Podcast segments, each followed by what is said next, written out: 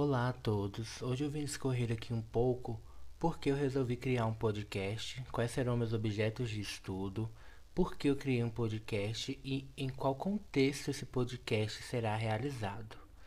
Bem, primeiramente eu criei esse podcast para falar sobre política, porque é o meu objeto de estudo principal.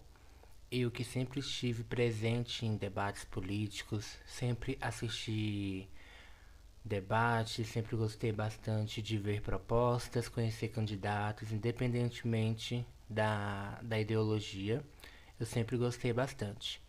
E também porque eu vivo num ambiente extremamente contaminado pelas políticas do governo atual. Né? É, o governo atual não me agrada de forma alguma. É uma posição que eu carrego comigo. Infelizmente, eu estou rodeado de pessoas que ainda apoiam esse governo, apesar de todos os problemas que a gente vê que ele possui. Então, esse podcast, acima de tudo, é uma forma que eu criei para falar o que eu quero ouvir e para as pessoas ouvirem também o que eu tenho a dizer, principalmente para a gente derrubar essa suposta hegemonia que a direita tem hoje. A direita jamais foi hegemônica no Brasil e agora muito menos.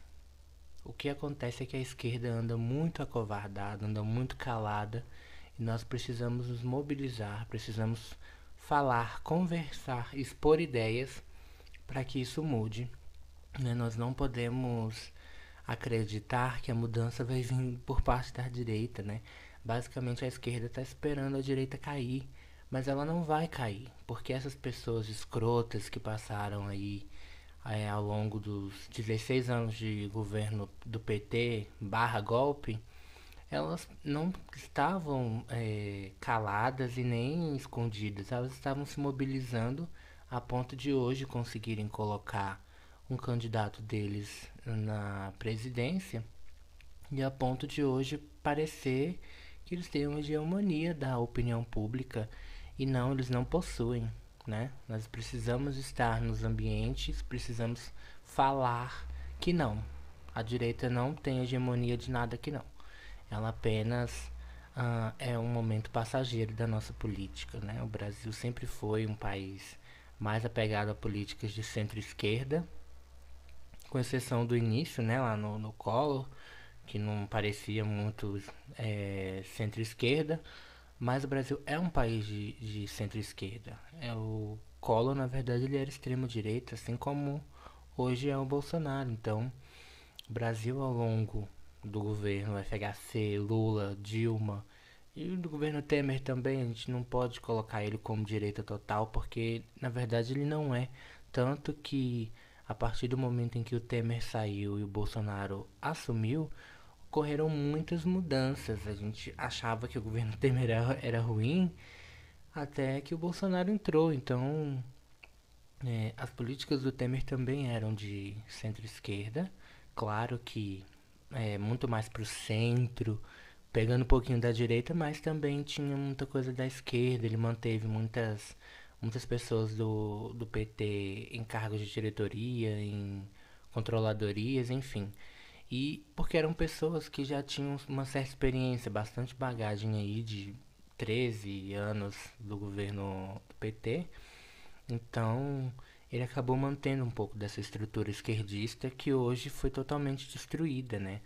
Um dos primeiros uh, pilares que o governo usou para admitir novas pessoas no início foi checar as redes sociais, ver se essas pessoas tinham alguma coisa a ver com o PT.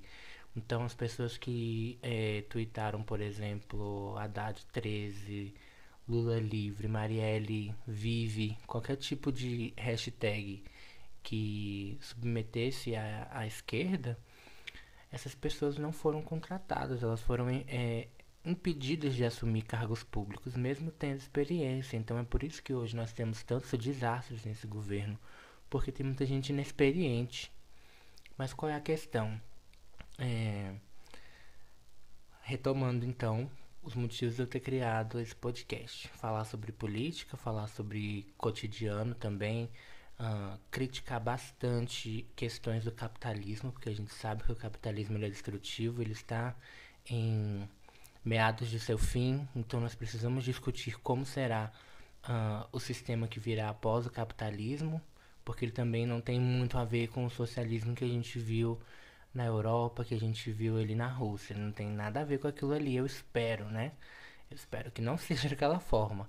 Mas nós precisamos discutir o que virá após essa crise que supostamente iniciou agora, que culpam o coronavírus, mas que é uma crise que já vinha de antes e o mercado financeiro ele fica é, procurando desculpinhas, né, para retirar dinheiro das bolsas de valores, para cortar salário, demitir pessoas.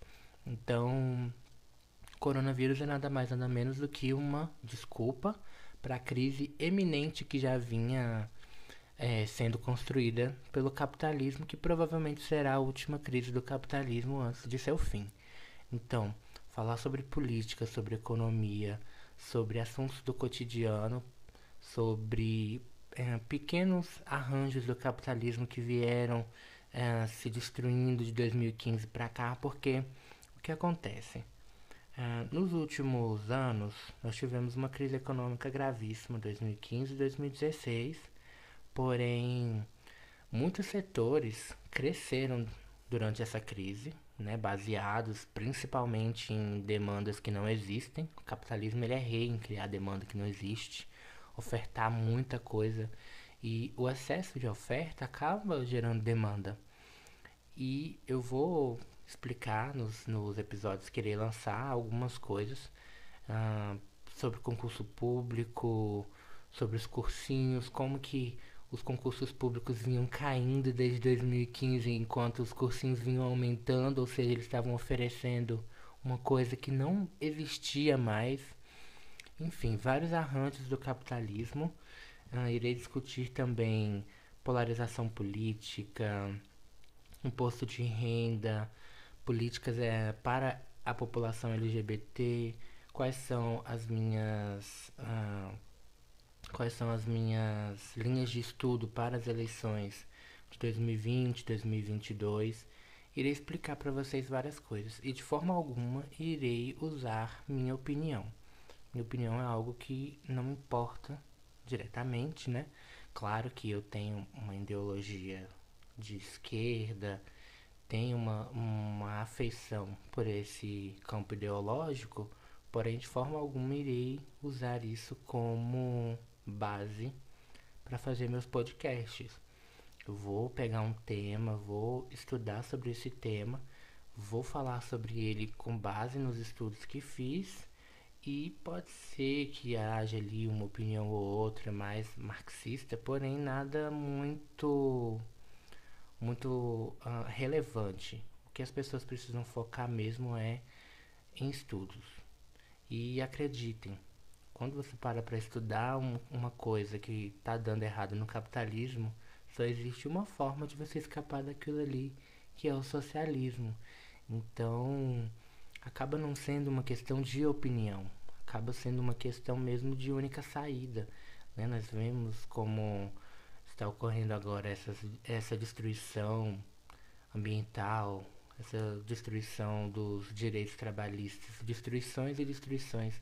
Tudo isso leva a crer que o país, né, de, uh, o Brasil no caso, assim como o resto do mundo, precisam de uma revolução. E essa revolução, de forma alguma, será dentro do capitalismo, dentro do sistema atual porque o sistema atual está falido e não há como progredir num sistema falido, ok? Então é isso, eu fico por aqui e irei lançar mais um episódio falando sobre podcast e logo em seguida já inicio os episódios falando realmente sobre política, sobre os cursinhos e sobre assuntos que forem aparecendo aí, porque eu quero mesmo é uh, estudar sobre vários assuntos e falar sobre eles aqui. Muito obrigado.